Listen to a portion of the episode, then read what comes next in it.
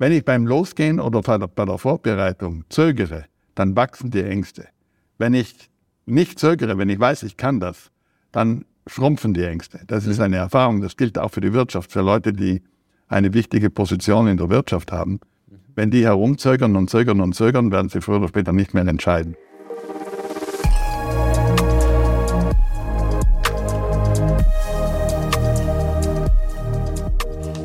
Lieber Herr Messner, herzlich willkommen zu unserem Leader Talk. Ja, das ist für mich eine echte Ehre, Sie begrüßen zu dürfen. Ich verneige auch mich vor Ihrer Lebensleistung, das muss ich Ihnen ehrlich sagen. Vielleicht zum Einstieg, äh, man sagt ja, die Unternehmensberater, die vor allem so im Transformationsgeschäft äh, arbeiten, am Limit leben. Nachdem ich mich mit Ihren Büchern beschäftigt habe und mit Ihrer Lebensleistung habe, habe ich verstanden, wie lächerlich das ist, so etwas als Limit zu bezeichnen. Deswegen ein, ein Riesenkompliment für Ihre Lebensleistung. Dankeschön. Es, es freut mich sehr. Vielleicht zum Einstieg. Äh, viele Menschen haben die gleichen Ziele, aber die wenigsten erreichen diese Ziele. Für mich war eine Theorie sehr interessant, die sagte, äh, der Leidensfähigkeitsgrad, die, die, das Leiden, was man aushält, unterscheidet zwischen erfolgreichen und weniger erfolgreichen. Wie viel Leiden und Leidenschaft mussten Sie dann tatsächlich aushalten? Also ich teile diese Ansicht von der Leidensfähigkeit. Das ist eine Grundvoraussetzung, um eine Sache bis zum Ende auch durchzustehen. Und auch das Bergsteigen gerade in großer Höhe hat mit Leiden zu tun. Ein Freund von mir bezeichnet es als das Spiel der Leiden. Heute sind die jungen Leute ja so, dass sie sagen, sie gehen Bergsteigen, weil es Spaß macht. Ich glaube das nicht. Auch beim Felsklettern macht das nicht immer Spaß, weil äh, wenn sie dann die Hände verkeilen müssen in einem Riss, und beinahe herausrutschen, ist das mit Schmerzen verbunden. Und gerade in großer Höhe, wo man nur mehr in ganz kleinen Schritten weiterkommt, mhm. ist es eine Frage der mentalen Ausdauer, also der Leidensfähigkeit, zum Ende zu kommen. Mhm. Allerdings habe ich ja diese Leiden auf eine lange Strecke verteilt. Ich habe mir oft gesagt, als ich wieder unten war, das mache ich nicht mehr. Aber nach drei Wochen habe ich wieder angefangen, ein neues Projekt auszubrüten. Und generell in meinem Leben habe ich nichts anderes getan, als Ideen mhm. umzusetzen. Also die Idee allein ist ein Luftschloss, das mhm. macht nicht zufrieden.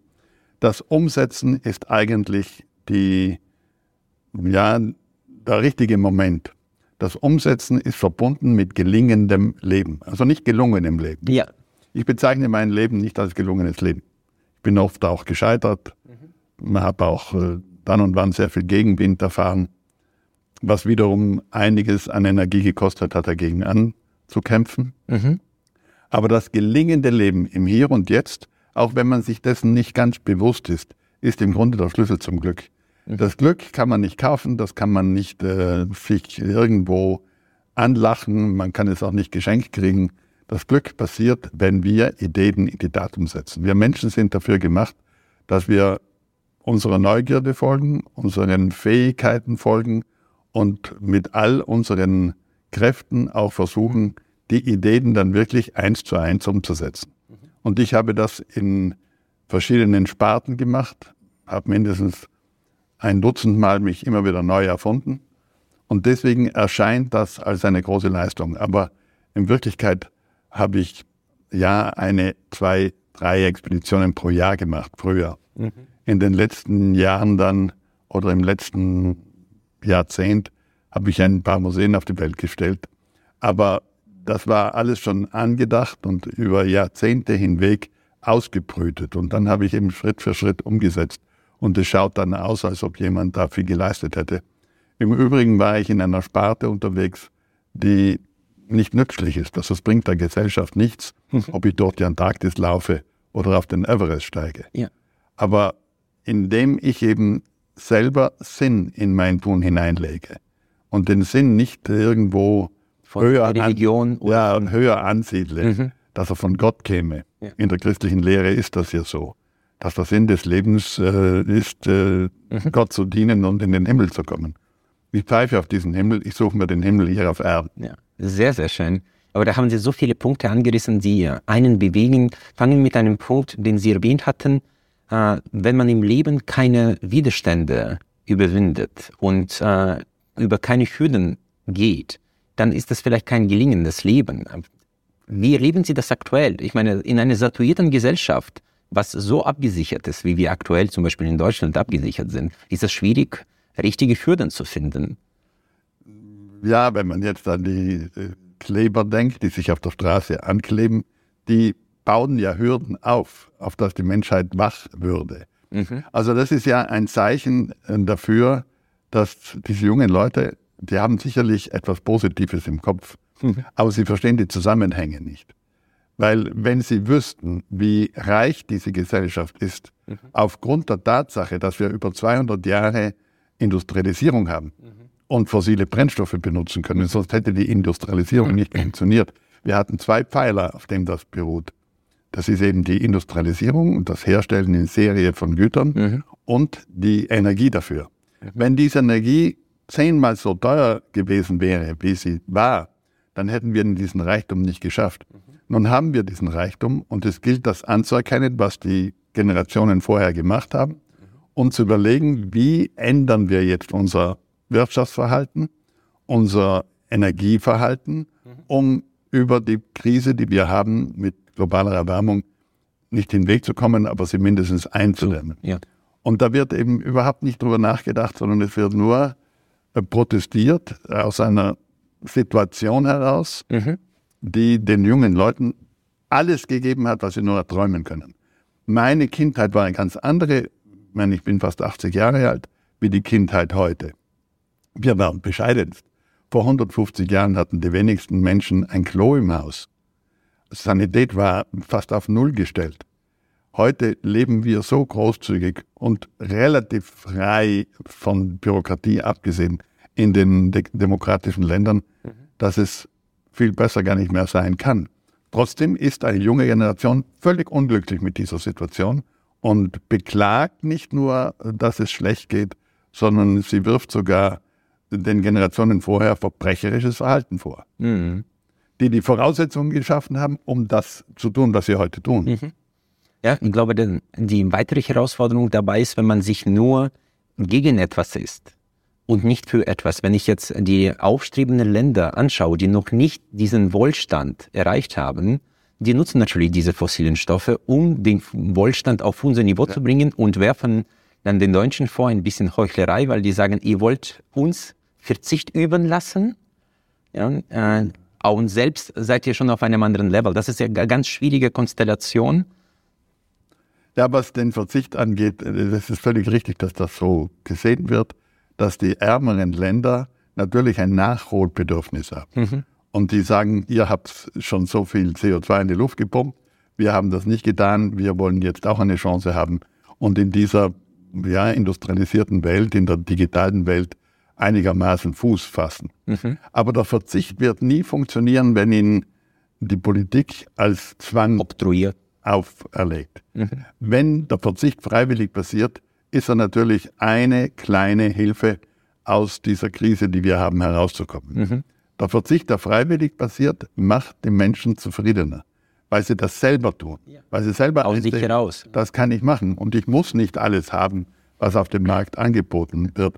Wenn wir es schaffen würden, klarzumachen, dass der Konsum eine negative äh, Dimension hat, nicht total negativ ist, aber eine negative Dimension hat und der Verzicht eine positive mhm. Haltung hervorruft, dann hätten wir schon sehr viel erreicht.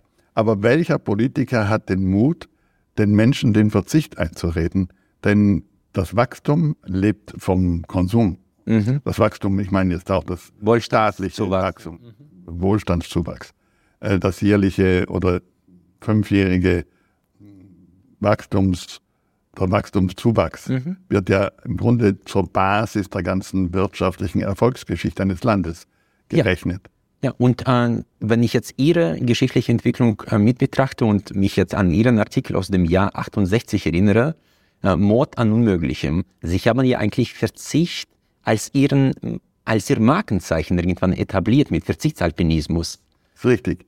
Also mein wirtschaftlicher Erfolg hat mit Verzicht zu tun.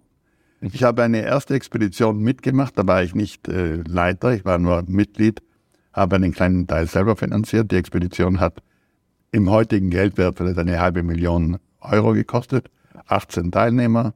Wir hatten neun Tonnen Ausrüstung. Man muss sich vorstellen, was das Neun kostet, Tonnen. diese Logistisch Menge ja, überhaupt an den Fuß des Berges zu bringen, also mit ähm, Lastwagen, dann mit Jeeps und am Ende mit Trägern, Kolonnen von Trägern, die ins Basislager marschierten. Und das dann am Berg oben zu nutzen. Auch noch Tonnen an Material. Ich habe ja acht Jahre später den gleichen Berg bestiegen, allein, und hatte alles in allem 60 Kilogramm und gekostet hat mich das Ganze 5000 Dollar. Und Ihnen wurde aber dabei auch gesagt, dass das unmöglich ist. Und was die vielleicht auch gereizt hat. Das war eben damals eine Zugehensweise, die niemand im Kopf hatte. Ich habe das gewagt und damit habe ich erkannt, dass ich mir mit einem ganz kleinen wirtschaftlichen Hinterland, Südtirol ist ein ganz kleines Land, die Expeditionen, die andere mit sehr viel Mühe, mit einem großen wirtschaftlichen Hinterland auf die Beine stellen konnten, selber finanzieren konnte. Und damit habe ich Freiraum gekriegt, konnte meine Ideen realisieren und nicht mehr einem Expeditionsleiter helfen, seine Idee umzusetzen. Und in meine Idee habe ich mehr Vehemenz hineingelegt als in die Ideen anderer. Und ich habe das dann in mehreren Sparten gemacht. Als junger Kletterer, Ort am Unmöglichen, habe ich noch gar nicht daran gedacht, dass ich später auf große Berge steigen würde, sondern ich war ein Felskletterer und habe dabei eben diese Haltung, die schon ein Bergsteiger vor dem Ersten Weltkrieg hatte. Immer weniger Material und nicht immer mehr Material. Das Weglassen vom Palast, den Rucksack kleiner machen, macht schneller. Wenn ich schneller bin, brauche ich weniger Material und weniger Tage am Berg. Bei der Antarktis-Durchquerung war das der Schlüssel. Je mehr ich mitnehme, umso langsamer werde ich. Klar, das Und muss dann muss ich sehen noch mehr. können noch. Und dann muss ich noch mehr mitnehmen, weil ich ja wieder langsamer werde und am Ende geht das nicht mehr auf. Das heißt, ich muss das Minimum an Ausrüstung mitnehmen, darf aber nichts vergessen, nichts weglassen, was es notwendig braucht. Und nur in diesem Schlüssel war es möglich, die Antarktis zu überqueren. Die erste Durchquerung fand mit Technologie statt in den 50er Jahren. Die Expedition hat sicherlich 50 Millionen gekostet, Dollar, mit Kettenfahrzeugen. Wir haben ja riesige Kettenfahrzeuge, panzerähnliche Ket- Kettenfahrzeuge gehabt. Engländer natürlich, Sir Vivian Fuchs hat das geleitet und haben dann Lastwagen nach, äh, nicht Lastwagen, Anhänger nachgezogen Mhm. und haben gleich lang gebraucht wie wir. Wir haben die Schlitten selber gezogen Zu zweit. Ja. zu zweit. Ja. Aber wir hatten natürlich nicht einen, einen, einen Kasten, wo wir schlafen konnten. Wir hatten ein Zelt. Wenn das Zelt zerrissen wäre, dann wären wir gestorben. Das heißt, wir haben natürlich ganz vorsichtig alles geprüft, dass es hält und dass es eine Strecke von 2600 Kilometern äh, durchhält. Und wir mussten ungefähr rechnen, dass wir die Energie brauchen, vor allem die mentale Energie brauchen, Ja. über diese Strecke auch nicht zu verzweifeln oder hinzufallen. Nicht aufzugeben, ja klar. ja. Und äh, vielleicht aus der Perspektive der Ersteroberung. Sie haben ja, Sie waren sehr, sehr häufig der Erste. Das Interessante ist, dass bis dahin galt das alles als unmöglich. In dem Moment, wo, wo Sie das, äh, den Weg ebneten, plötzlich kamen sehr viele nach. Ja, das ist ein interessantes Phänomen der, der Menschheit. Ja. Ja. Einer muss vormachen. Ja. Vormachen ist viel schwieriger als nachmachen. Ich, Nachmachen ist relativ leicht, weil ich kopieren kann. Mhm. Es kostet immer noch Energie, es kostet auch Einsatz, es kostet immer noch Kreativität, aber ich kann im Grunde äh, abschauen. Ich habe natürlich auch abgeschaut von jenen, die vor mir da waren. Mhm. Also ich kam ja nach dem Bergsteigen, nach den 8000ern. Bei der ersten Phase war ich gar nicht dabei, als man die 8000er erst bestiegen hat, sondern ich kam dazu, als man neue Routen kletterte, schwierige Routen kletterte und dann diesen Alpinstil ähm, ausübte.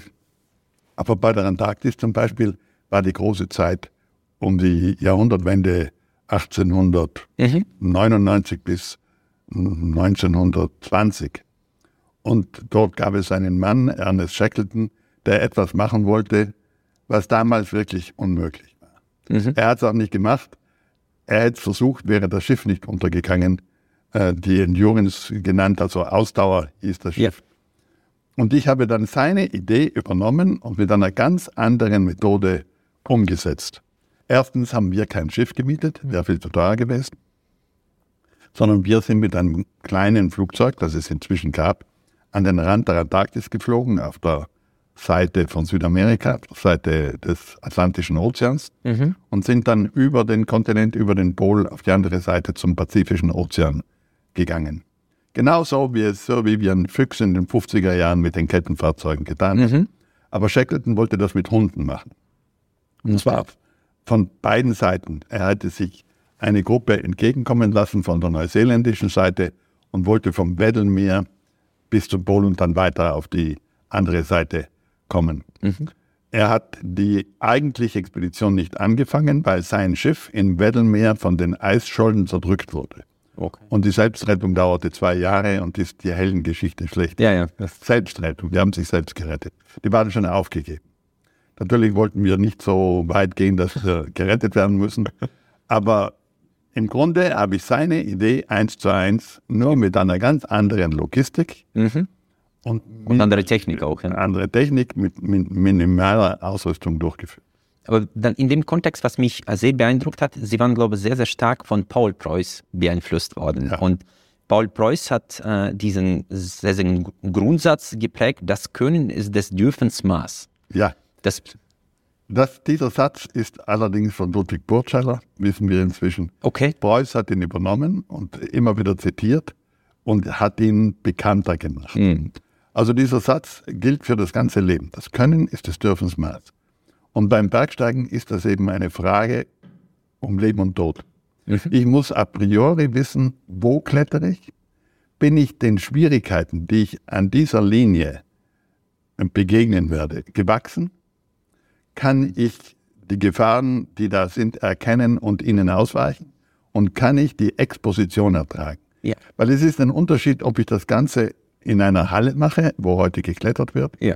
oder in einer 1000 Meter hohen Wand oder in einer 4000 Meter hohen Wand. Das ist ein ganz großer Unterschied. Die Exposition ist der Schlüssel für die Herausforderung. Ohne Exposition ist das Ganze ein Spiel. Mhm. Oder heute ein Sport, ein großartiger Sport. Das Klettern in der Halle ist ein erfolgreicher Sport geworden, ist olympisch geworden, wird Weltmeisterschaften geben, gibt es schon. Das Höhenbergsteigen ist etwas ganz anderes, das kann nur in der Natur stattfinden. Aber das ist zu einer touristischen Aktivität geworden. Da wird alles präpariert. Mhm. Da sind Helfer da, die einer Gruppe von Menschen helfen, mit dem minimalen Risiko, mit minimaler Exposition, das sind sehr viele Leute, auf die Gipfel zu kommen. Mhm. Aber mein Bergsteigen oder das Preußische Bergsteigen äh, postulierte ein Verlorensein in Gefahr und in Schwierigkeiten. Ohne Schwierigkeiten gibt es keinen Alpinismus. Also auch kein Grenzgang dann. Ja. Gibt es keinen Grenzgang. Ohne Gefahren ist die Natur eben nicht. Die Natur ist alle Tage neu, die ist kreativ, die Natur macht keine Fehler, die ist absichtslos, aber sie ist einfach in sich ja hart und hemmungslos. Hemmungslos ist sie nicht, weil das wäre eine Emotion, das hat die Natur nicht. Die Natur ist äh, im Grunde dort oben nicht für den Menschen gemacht. Wir gehen freiwillig da hinauf, wo wir nicht sein sollen. Gehören und versuchen zwischen Durchkommen und Umkommen, das ist ein Buchtitel von mir, ja. äh, zu überleben. Mhm. Ich weiß a priori, sonst gehe ich nicht los, das kann ich theoretisch machen. Aber ich kann nicht alles in, a priori wissen. Ja. Ich kann nur grob wissen. Von den Schwierigkeiten, das kann ich schätzen. Und die Gefahren kann ich mit zunehmendem Erfahrungsschatz, wenn ich viel Erfahrung habe, auch erkennen. Aber dann passiert eben das Chaos.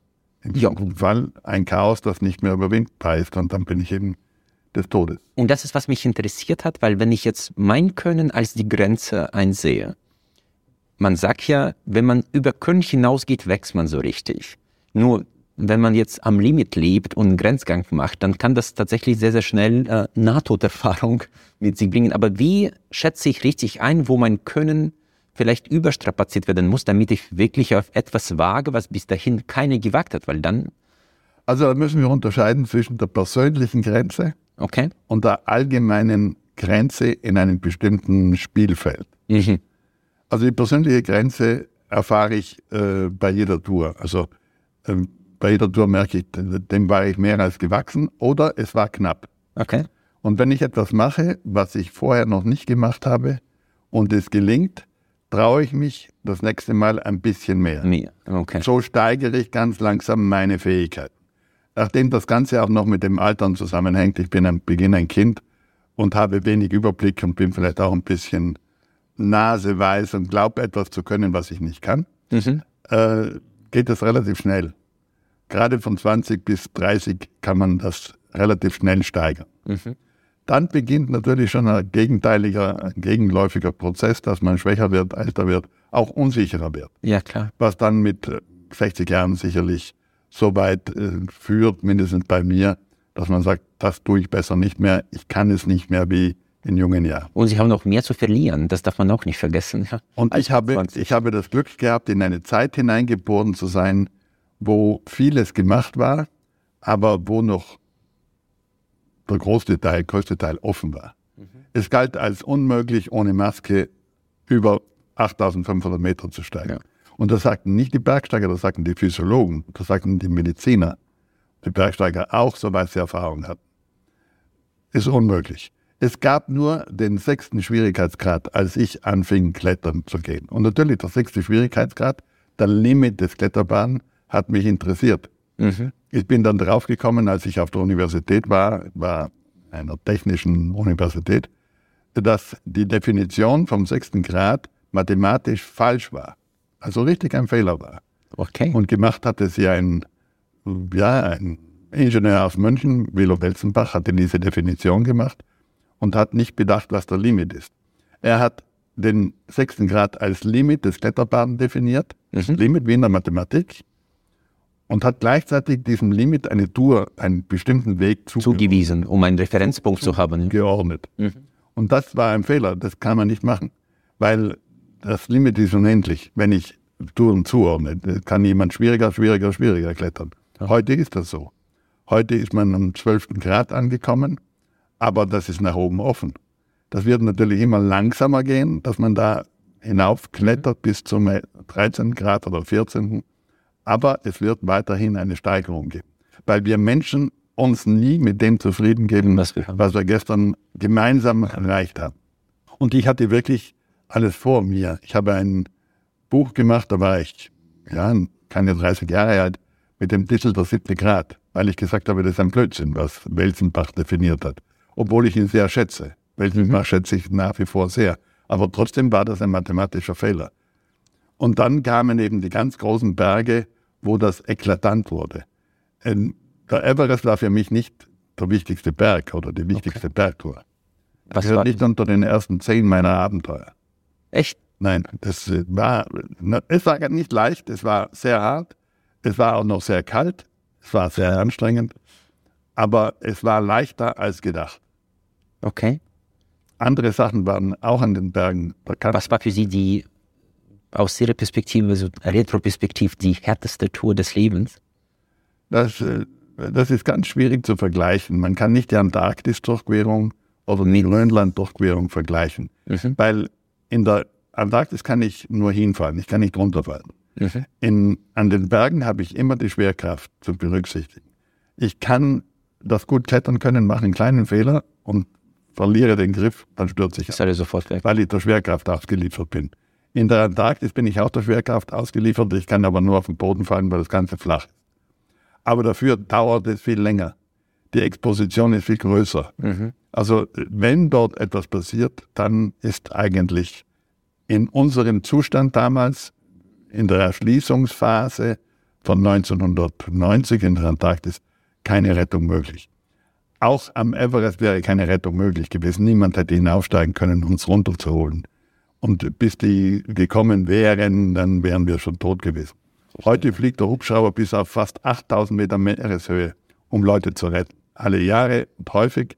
Das ist eine ganz andere Welt. Wenn ich weiß, ich brauche nur den Hubschrauber rufen und dann kommt er und holt mich, lebe ich nicht das, was traditionelles Bergsteigen ist. Und noch eine kurze Unterbrechung in eigene Sache.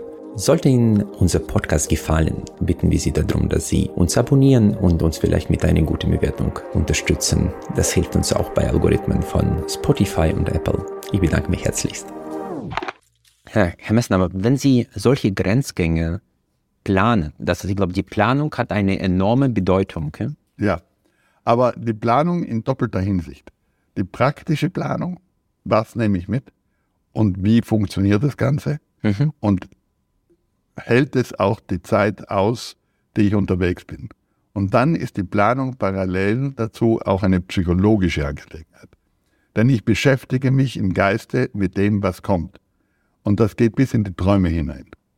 Zum Beispiel, ich habe bei der Antarktis-Durchquerung plötzlich so zwei Monate vorher Albträume gekriegt. Weil das hatte ich noch nie getan, so was ähnliches. Und ich hatte die Literatur verinnerlicht. Ich habe Amundsen gelesen, Scott gelesen, Shackleton gelesen. Wie haben die das gemacht? Und habe mir Vorstellungen gemacht, wie das funktioniert. Und dann habe ich plötzlich Träume gekriegt. Das heißt, ich bin aufgewacht um drei Uhr früh mit der Angst, der Kocher geht nicht. Ich bin in der Antarktis im Zelt und der Kocher geht nicht mehr, ist kaputt. Und dann ist es vorbei. ja? Dann ist es vorbei. Also nach ein, zwei Tagen ohne zu trinken bei der Anstrengung ist es vorbei. Ich kann nicht Schnee essen bei dieser Kälte. Das geht nicht, das können Menschen nicht. Hunde können das und Jacks können das auch, aber wir können das nicht. Okay. Und dann wurde mir klar, der Kocher muss funktionieren. Also zwei Kocher mitnehmen. Es können auch zwei kaputt gehen. Dann habe ich, Bei fünf Kochen hört es auf. Ja? dann habe ich mir äh, gesagt, ich muss den Kocher hundertprozentig beherrschen und habe ihn in 100 Teile zerlegt. Alle Teile und wieder zusammengebaut. Und dann hat er funktioniert. Und dann habe ich das noch und nochmals gemacht, bis ich sicher war, ich kann meinen Kocher, einen Reservekocher, okay, zerlegen und wieder zusammenstellen, dass er funktioniert. Also war dieses Problem vorbei. Das hat, war jetzt eine doppelte Vorbereitung, eine praktische Und und auch eine geistige, eine mentale. Damit wusste ich, das ist gelöst. Und ich musste mehr oder weniger im Vorfeld alle Fragen lösen, um ja, beherzt losgehen zu können. Wenn ich beim Losgehen oder bei der, Vorbereitung zögere, dann wachsen die Ängste. Wenn ich nicht zögere, wenn ich weiß, ich kann das, dann schrumpfen die Ängste. Das ist eine Erfahrung, das gilt auch für die Wirtschaft, für Leute, die eine wichtige Position in der Wirtschaft haben. Wenn die herumzögern und zögern und zögern, werden sie früher oder später nicht mehr entscheiden. Dann ist es besser, sie Ins kalte Wasser zu springen. kalte. Wasser zu springen nach guter Vorbereitung. Mhm. Und die Auseinandersetzung im Vorfeld, gedanklich, nur gedanklich, ob im Tagtraum oder in der Realität, irgendwo sitzen und sich das alles vorzustellen, ist sehr wichtig, weil das auch die Motivation aufbaut. Mhm. Die Motivation hat zu tun mit Identifikation mit dem Ziel. Mhm. Und die wächst im Vorfeld. Und die kann ich dann verbrauchen. Und je länger ich mich geistig mit dem auseinandergesetzt habe, was auf mich zukommt, umso länger hält dann die Motivation an. Mhm. Und äh, ich glaube, Nietzsche sagte, wenn ich mein Warum kenne, ertrage ich fast jedes Wie. Ja, Ja. das ist ein schöner Satz. Ja, und äh, jetzt in diesem Kontext ist deswegen die Leidenschaft so wichtig, um das Leiden dann überwinden zu können. Aber äh, ich fand bei Ihnen sehr faszinierend, dass Sie, glaube ich, ein tibetisches Todesbuch zitieren, warum äh, diese Nahtoder Nahtoderfahrung so wichtig ist. Ja? Also das tibetische Totenbuch, es gibt auch ein ägyptisches Totenbuch, ist sehr interessant, weil die ihre Erfahrungen, das Sterben betreffend, aufgeschrieben hat. Mhm. Wir, vor allem unsere Generation, hat das Sterben mehr oder weniger verdrängt. Aber bei den äh, Tibetern ist das Sterben eine Alltäglichkeit. Und der Satz, der Schlüsselsatz im tibetischen Totenbuch heißt, wer nicht zu sterben gelernt hat, kann nicht leben. Also gemeint ist intensiv leben. Niemand will ein Nahtoderlebnis haben. Aber wer es gehabt hat, will es nicht vermissen.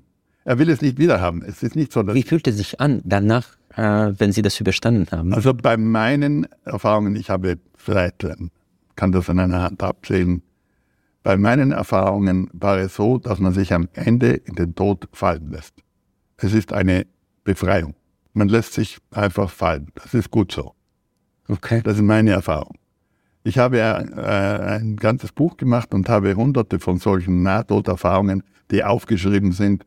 Wie weit die dann ehrlich erzählt sind, kann ich nicht sagen, zusammengefasst. Und da gibt es auch viele, die sagen, der Absturz ist ein schöner Tod, weil man nichts dabei spürt und weiß, es ist vorbei. Mhm. Es gibt auch Leute, die sagen, sie haben das ganze Leben vor sich ablaufen sehen. Das habe ich nicht erlebt.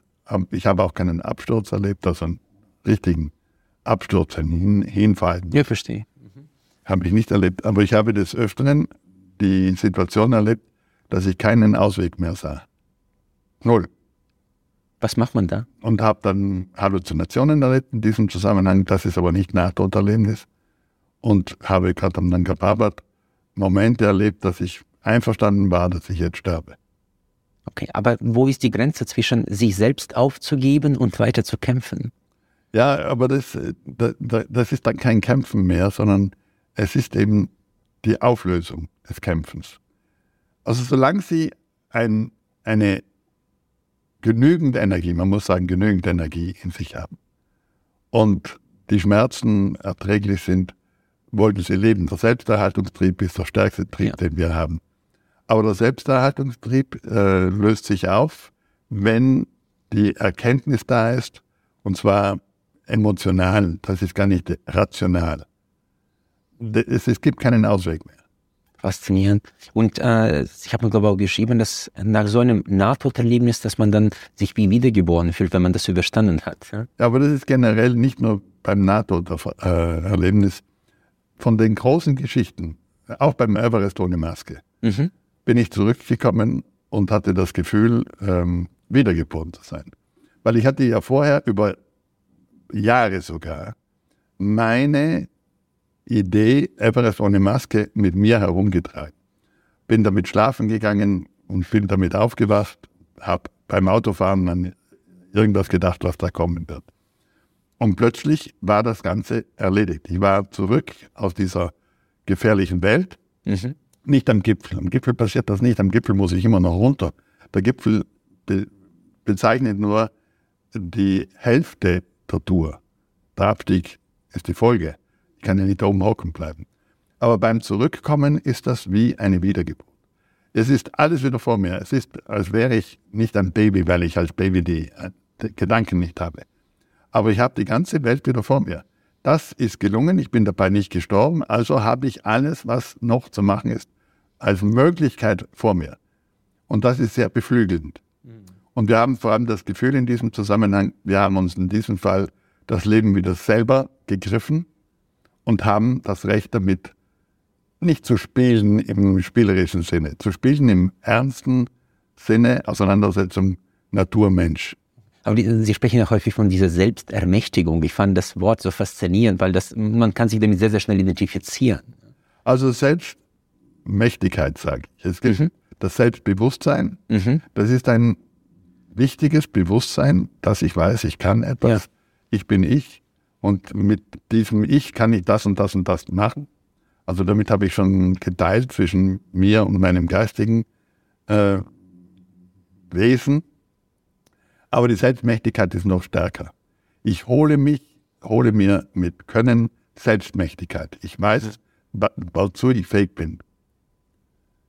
Und das kann einem auch niemand ausreden. Aber wichtig ist dabei zu erkennen, dass diese Selbstmächtigkeit eben in einer Kurve ist, wie, wie das Leben generell. Das heißt, unsere Möglichkeiten, Fähigkeiten nehmen zu mhm. und sie nehmen dann auch wieder ab. Okay. Das Leben ist wie ein Bogen gespannt, sage ich. Und wenn ich mir dessen bewusst bin, dann kann ich diese Kraft des Bogens, der entsteht, die Kraft entsteht ja durch das Spannung mhm. und die Spannung nutzen, um das, was ich eben um die Ziele zu erreichen, im wahrsten Sinne des Wortes. Erreichen. Super spannend.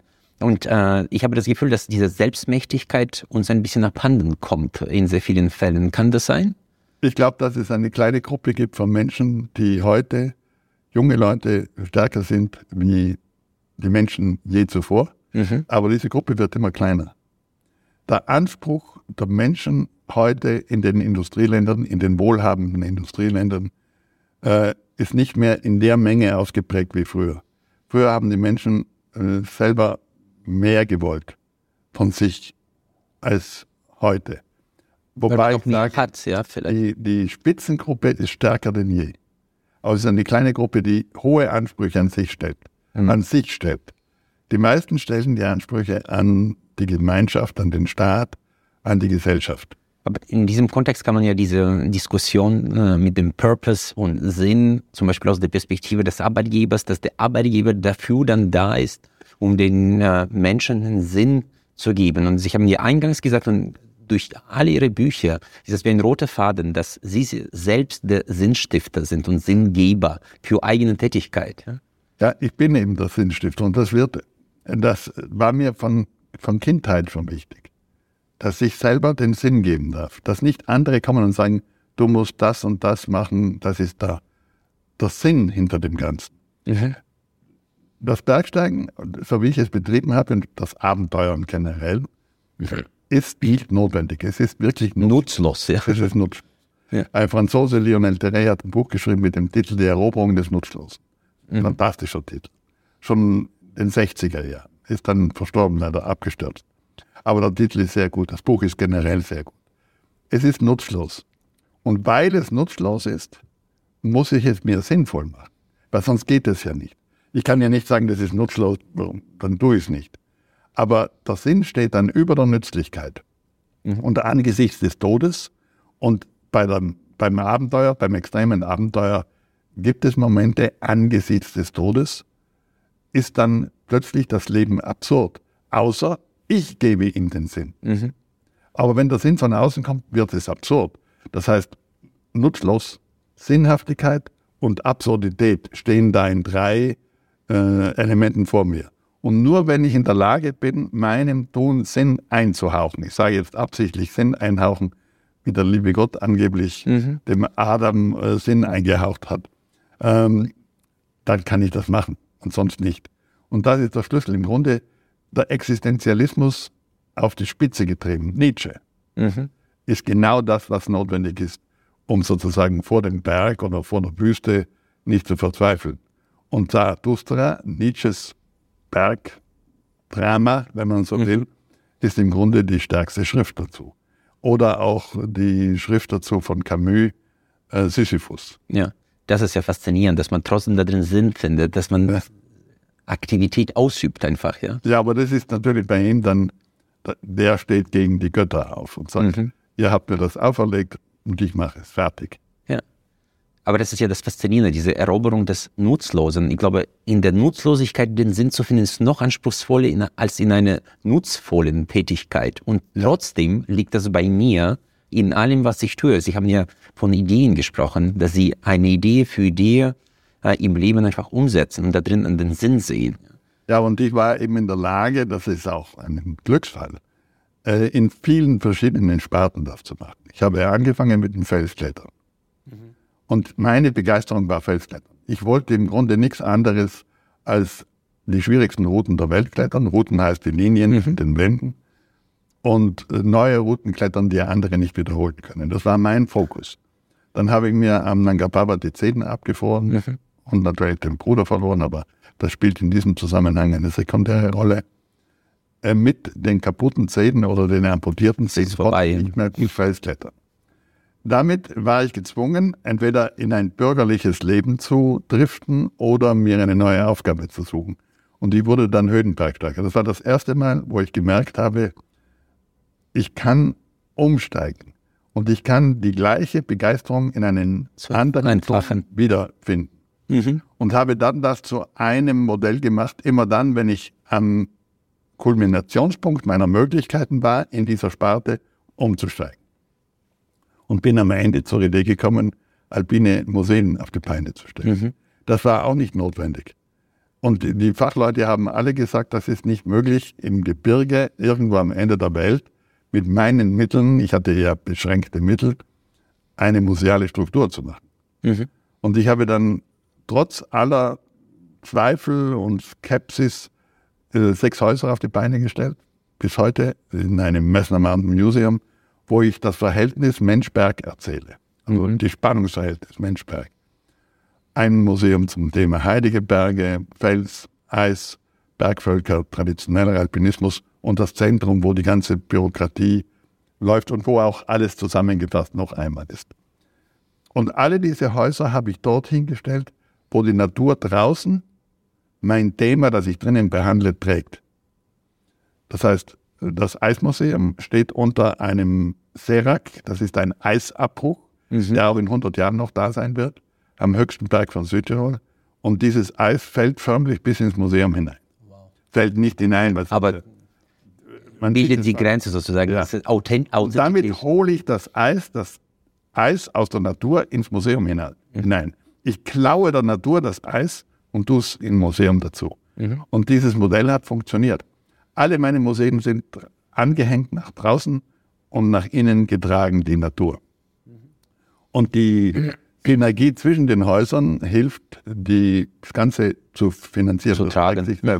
Auch bei der Corona-Krise haben wir auf äh, Hilfen nicht verzichten wollten, sondern verzichten müssen, weil wir keine Hilfen kriegen, keine Subventionen kriegen. Gehört nicht mehr mir, habe ich schon vererbt. Ich muss es nicht mehr führen. Und jetzt mache ich gerade mit meiner Frau ein neues Konzept, ähm, um das Erbe weiterzutragen. Also nicht mein Erbe, sondern das preußische, messnersche Erbe. Schön. Und damit komme ich noch einmal zum Museum.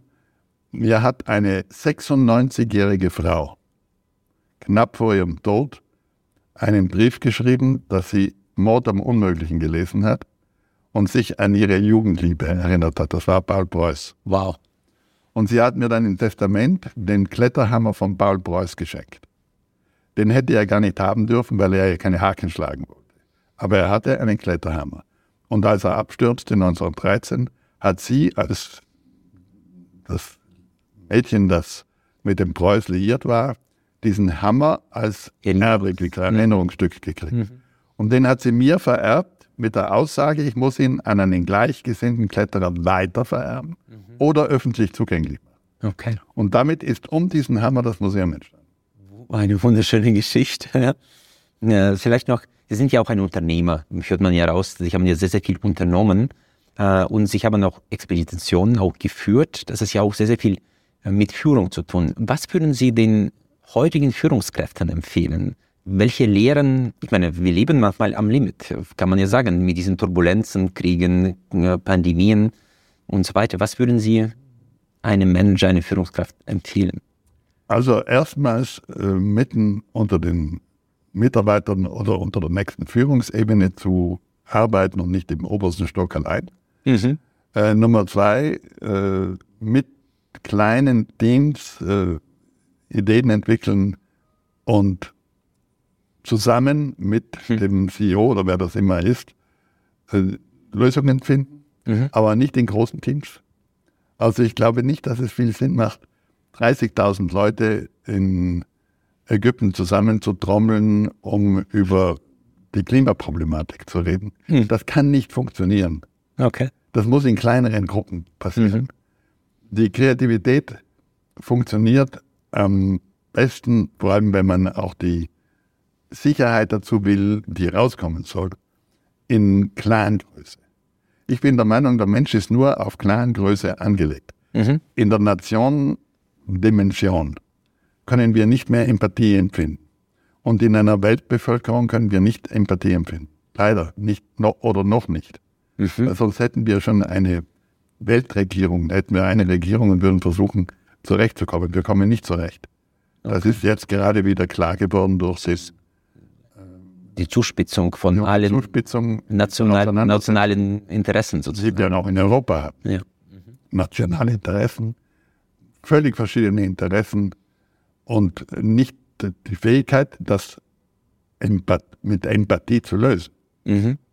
Die Empathie reicht bis eine Familie, ja, Clangröße auch noch, weil vielfach konnten die Menschen über Jahrzehntausende nur im Clan überleben.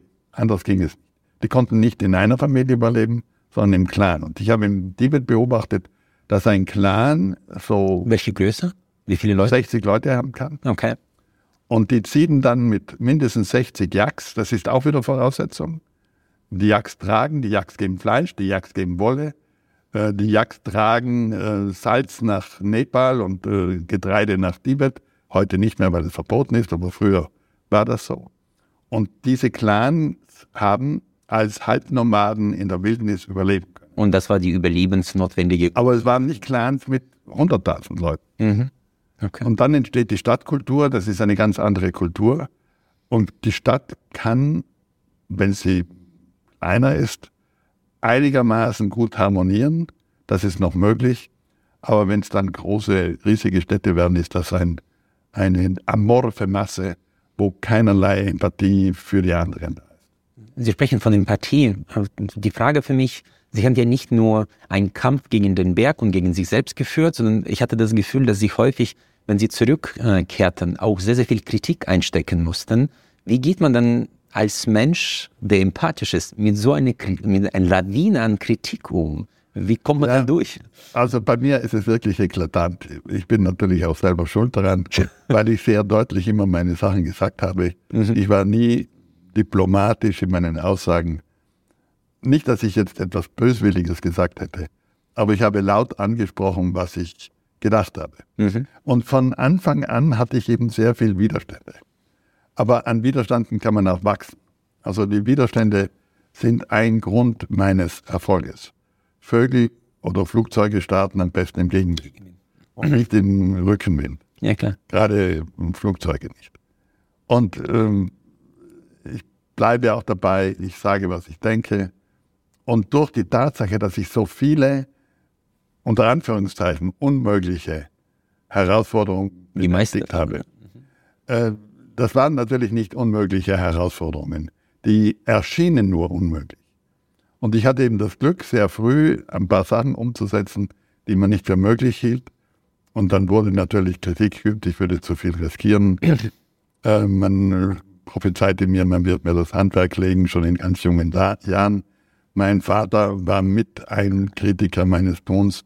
Der hat mich ja ins Klettern eingeführt. Mit fünf Jahren schon. ja, ganz jung und hat mich aber dann so mit 16, 18 versucht zu bremsen, als er merkte, dass ich das auf einer ein, ein, ein sehr gefährlichen Ebene mache mit mhm. Alleingängen. Äh, das erschien aber nur so gefährlich. Ich habe das relativ gut beherrscht und habe mich natürlich dann nicht mehr bremsen lassen und habe dann meine äh, Sachen verwirklicht. Und dann kam natürlich auch die Wissenschaft, die sagt nein und ich sage trotzdem. Sie ja. haben ja mit einem Flugzeug sogar jetzt äh, ausprobiert, ob das ohne Sauerstoff in die Höhe geht. Ja, ja. Meine, Sie haben ja. versucht, Eventualitäten abzusichern. Ne? Nein, ich habe einfach einen, einen Test gemacht. Mhm. Mit einem Flugzeug bei offenem, offenem Fenster, äh, ohne Maske. Der Pilot hat natürlich Maske getragen. Und ich habe dann da oben noch versucht zu fotografieren und zu schauen, wie, wie ich funktioniere hatte eine Krise so knapp über 7000 Meter. Ich war ja nicht akklimatisiert. Okay. Und flogen, wir flogen dann auf 9000 Meter und ich war ohne Maske. Und ich wusste dann, man stirbt da oben nicht. Allerdings wusste ich nicht, ob man da oben auch steigen kann bei dieser geringen Sauerstoffpartialdruckgeschichte. Das ja. ist ja, es ist ja nicht der Mangel an Sauerstoff, das verstehen die Leute nicht. Es ist einfach viel weniger Druck Mhm. Und damit ist in einen Kubikmeter Luft viel weniger Sauerstoff hineingepresst.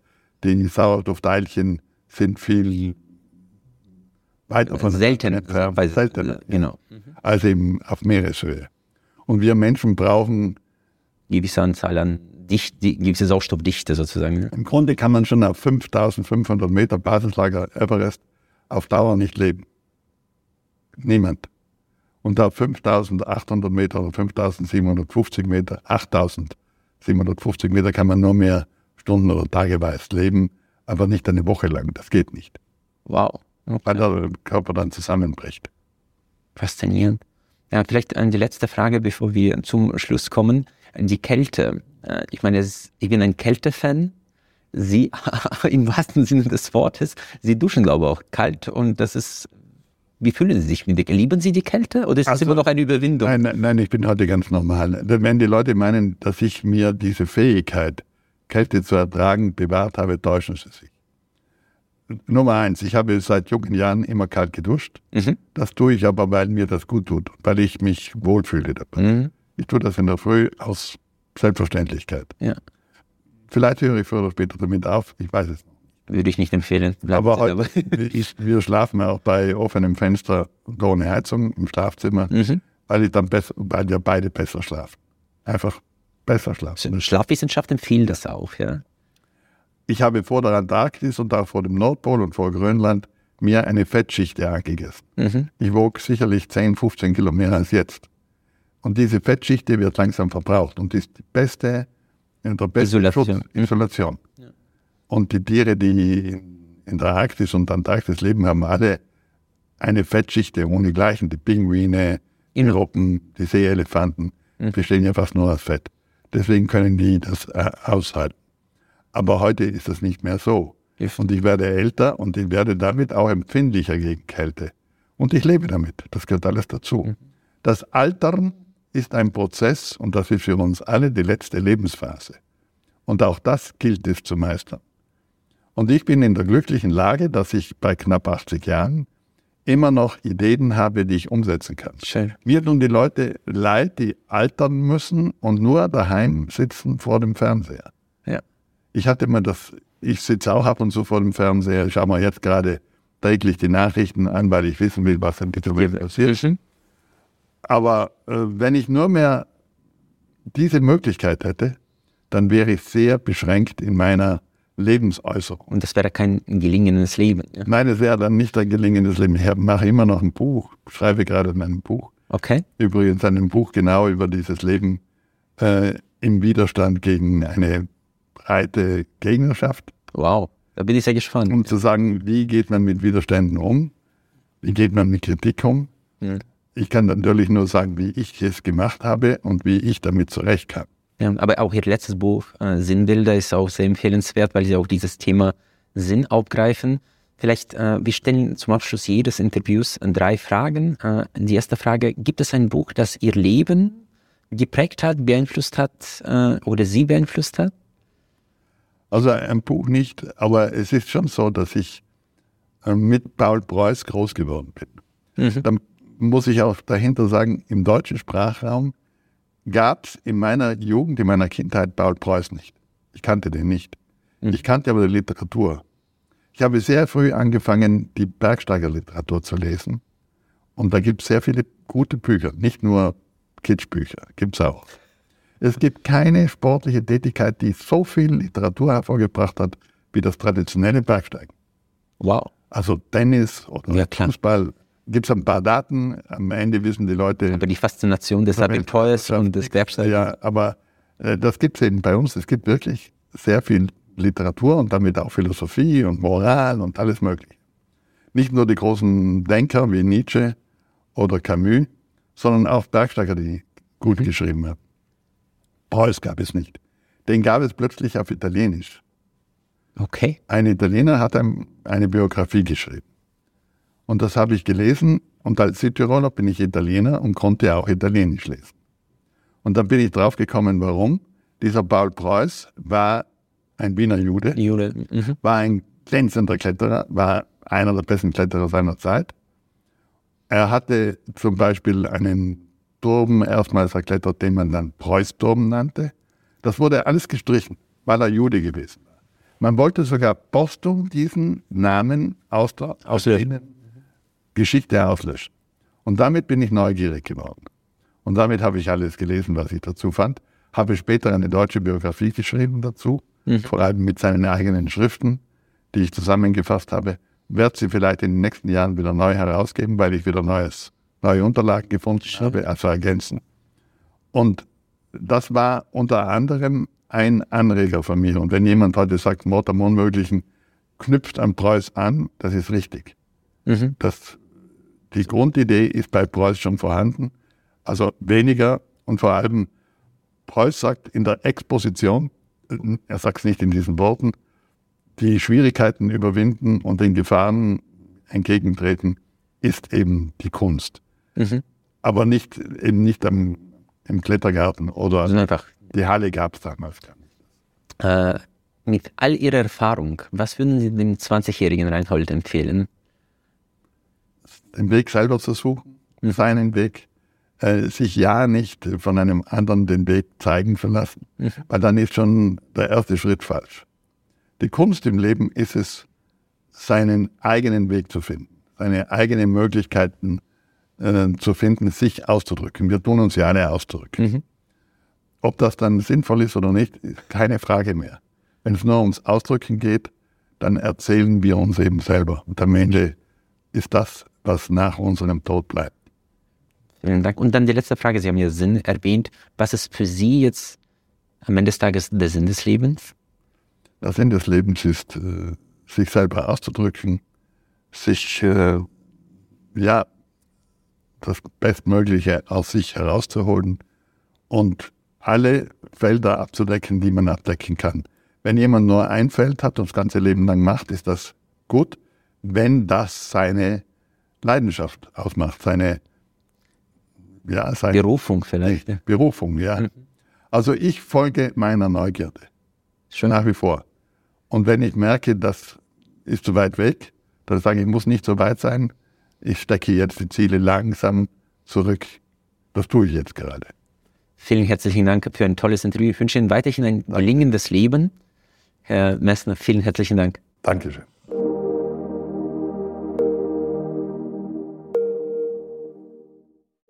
Ich freue mich sehr, dass Sie auch diese Folge bis zum Ende gehört haben. Wir investieren viele Ressourcen und Leidenschaft, um diesen Podcast möglich zu machen. Sie würden uns sehr helfen, wenn Sie dem Podcast folgen und vielleicht auch bewerten würden. Ich danke Ihnen im Voraus. Ich freue mich auf unser Wiederhören.